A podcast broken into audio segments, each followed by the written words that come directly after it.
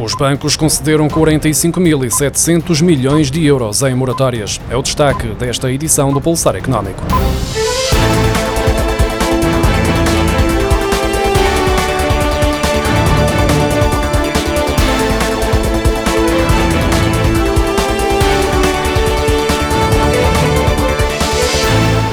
Bancos concederam um total de 45.700 milhões de euros em moratórias, dos quais 20 mil milhões de euros a particulares. Os dados foram divulgados esta quarta-feira pelo Banco de Portugal e são relativos ao final de janeiro. O montante global é inferior aos 46.100 milhões de euros de moratórias registadas no final de dezembro e do máximo atingido em setembro de 2020, quando chegou aos 48.100 milhões de euros. Estão contabilizados 408 mil particulares com pelo menos um crédito com moratória, o que que corresponde a 8,8% do total. Do valor global de moratórias concedidas a particulares, 17.100 milhões de euros correspondem a moratórias de créditos à habitação. No caso das empresas, são 54 mil as abrangidas pelas moratórias, o que corresponde a 22,4% dos devedores do setor empresarial. As moratórias privadas, que em janeiro representavam 3.700 milhões de euros, chegam ao fim neste mês de março e os clientes voltam a pagar as prestações em abril. As moratórias privadas são concedidas voluntariamente pelos bancos aos seus clientes e abrangem contratos de crédito que não beneficiam da moratória do Estado, onde se incluem os contratos de crédito pessoal, crédito automóvel e cartões de crédito. Também os clientes bancários abrangidos pela moratória pública começam em abril a pagar os juros dos seus empréstimos. Quanto à parte das prestações dos créditos relativas ao capital só começam a ser pagas, na maioria, no mês de outubro. Já ficamos a saber esta semana que em fevereiro o número de desempregados inscritos aumentou para 431.843, desde maio de 2017 que não havia um volume tão elevado de inscrições nos centros de emprego. Ora, por outro lado, a percentagem de desempregados com acesso a subsídios caiu pela segunda vez consecutiva em fevereiro, com a taxa de cobertura a ficar em 56%, o que corresponde a 241.683 prestações por desemprego pagas a beneficiários. A percentagem daqueles que tiveram acesso ao subsídio em fevereiro ficou assim em 56%, recuando dois pontos percentuais face à taxa de cobertura de 58% registada em janeiro. Em dezembro, os subsídios chegavam a 60% dos desempregados.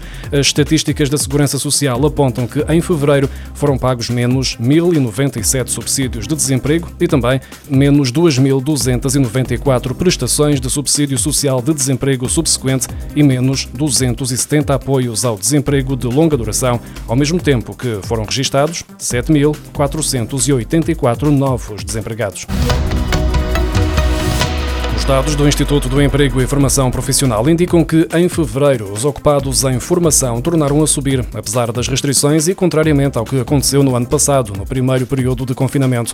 Em fevereiro estavam contabilizadas 111.535 pessoas ocupadas em formação pelos centros de emprego, mais 3.118 que o observado em janeiro. Já os indisponíveis, assim classificados por não terem disponibilidade imediata para aceitar uma oferta de emprego, diminuíram para 17.171, ou seja, seja menos 738 pessoas. No total, entre desempregados, ocupados e indisponíveis, o conjunto daqueles que estavam sem trabalho e inscritos em centros de emprego tinha 560.549 pessoas, mais 9.864 do que em janeiro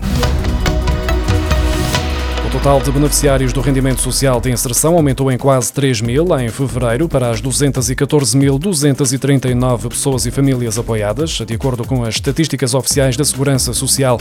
Os 214.239 beneficiários de fevereiro representam um crescimento em comparação com janeiro, quando foram pagas 211.398 prestações de RSI.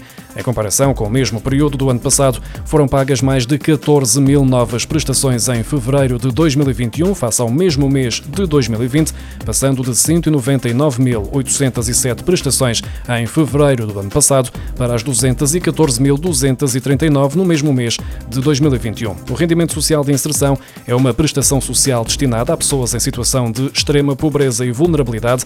Em fevereiro foram pagos, em média, 119,39 euros por beneficiário individual e 262,33 euros por família.